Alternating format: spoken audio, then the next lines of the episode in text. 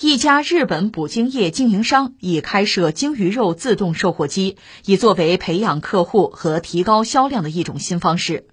据报道，日本东京附近的港口城市横滨日前出现了名为“鲸鱼商店”的无人售卖店，店里有三台自动售卖机，可供应鲸鱼生鱼片、鲸鱼皮和鲸鱼排，以及鲸鱼肉罐头，价格从一千日元到三千日元不等。这一无人售卖店是日本捕鲸业经营商共同传播公司新销售计划的一部分。此前，该公司已在东京推出两家无人售卖店。日本共同传播公司发言人表示，长期以来，鲸肉售卖一直备受争议。日本的大型连锁超市为了避免遭到反捕鲸组织的抗议，基本上都避免销售鲸肉。据这位发言人介绍。共同传播公司希望五年内在日本的一百个地点设立自动售货机。第四家无人售卖店预计将于下个月在大阪开业。该公司管理人员表示，东京地区两家无人售卖店的销售额远远高于预期，这使得员工忙于补充产品。哎呀，这个算是个敏感话题吧？日本人吃鲸鱼肉是吧？我们一样一样来说。你看啊，首先我们说日本是个海洋民族。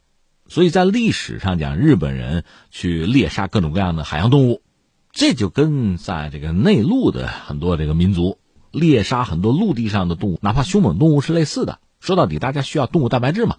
那么后来人类文明也在进步啊，所以当年狩猎那个阶段也就过去了。毕竟有了农业，大家定居，有了畜牧业，有了全球的这个市场的交换啊，很多问题就解决了。所以，对日本人来说，这个猎杀鲸鱼这个事儿啊，捕鲸这个活动吧，它更多的是带有一种就是传统、尊重传统，带有这种象征意义。后来我们就说，到了二战结束，日本战败嘛，国内出现过饥荒。当时美国从美国国内调粮食到日本，麦克阿瑟做太上皇嘛，当时也允许日本人呢，你们这个军舰是不行了，就给你摧毁啊。那么捕鲸船，要不你们到海上去就打鲸鱼吧，就多少补充点动物蛋白嘛。这是允许的，所以日本的这种传统的几乎已经绝迹的捕鲸业吧，又有所回温。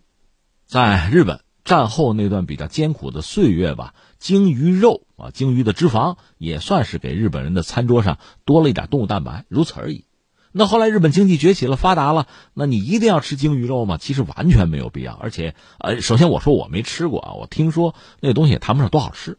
在这之后，就出现一个很有意思的局面，在日本国内，有一些政客是把传统的日本的捕鲸业呀，包括这个方式、这个手段、这个技艺，作为一种这个所谓的传统文化，这得传承啊，政治正确啊，拉选票啊，它成了这样一些东西，所以必须要做，要保留，甚至还有这个呃猎杀海豚。大家记得有一部著名的片子叫《海豚湾》，就日本人猎杀海豚啊，《海豚记》啊。它那个海湾里，那海水都变成血红的了。另外呢，日本你想作为海洋国家，而且全球捕鲸国家有一些吧，但是鲸鱼的数量因为减少吧，大家觉得得保护这个物种啊，所以也有国际组织，比如这个国际捕鲸委员会，它甚至会什么呢？有份额，就是今年你要猎杀的这个鲸鱼多少头多少只，咱们说个数啊，有份额。那么日本呢，后来干脆又搞什么呢？搞所谓叫科研捕鲸，就是我是要搞科研的啊。我是保护鲸鱼这个物种啊，保护资源的，他以这个为理由继续猎杀鲸鱼。当然，这个把戏很多人早就看穿嘛，包括西方一些环保组织，呃，绿色和平什么的，他们曾经就是自己的船啊，就挡在鲸鱼和日本的这个捕鲸船之间，通过这种方式要保护鲸鱼。为此，在海上还曾经发生过这个冲突啊，有过这个。那日本呢，确实是一意孤行。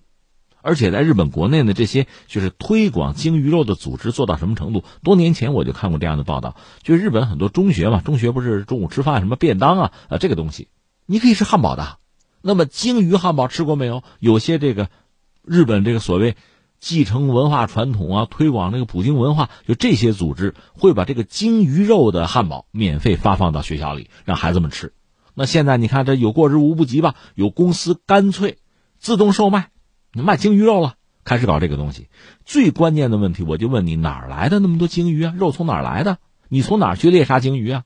又在全球范围内，对吧？你的捕鲸船又开始开到全球的海洋上去猎杀鲸鱼。我个人以为呢，就鲸鱼本身呢，作为一个物种吧，虽然它很大，甚至你会觉得它很和平啊，甚至和人类有某种亲近的关系。因为鲸吧，鲸豚属于二次入水动物。大家知道，我们人从哪儿来的呀？地球上的哺乳动物从哪来的？从水里来的。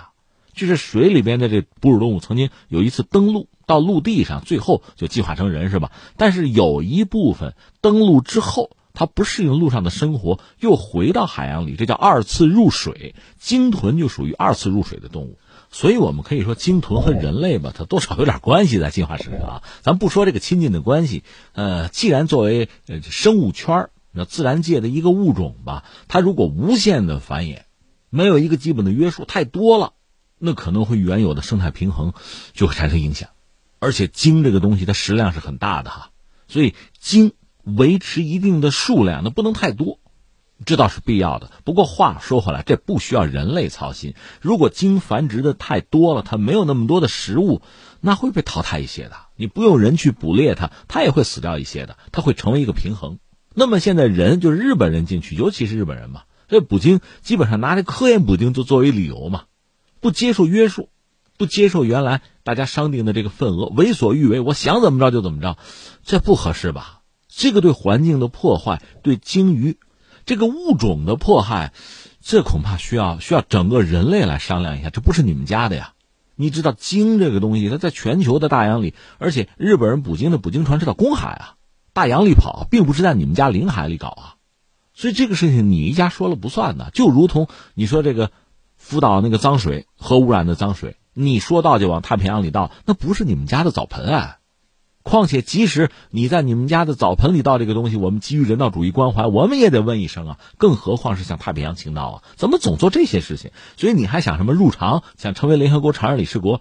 这恐怕确实让人觉得太滑稽了吧？另外，值得一说的还有西方很多这个环保主义者，很多环保组织这两年形成个什么臭毛病啊？动不动拿油漆就泼那个名画，破坏名画，那有意思吗？那都属于人类文明的。虽然我们是中国人啊。你那是油画，也并不是传统中国画，但是我们认为那是属于人类的财富、人类文明的很重要的遗迹，那很值得保护啊，那是要珍藏的。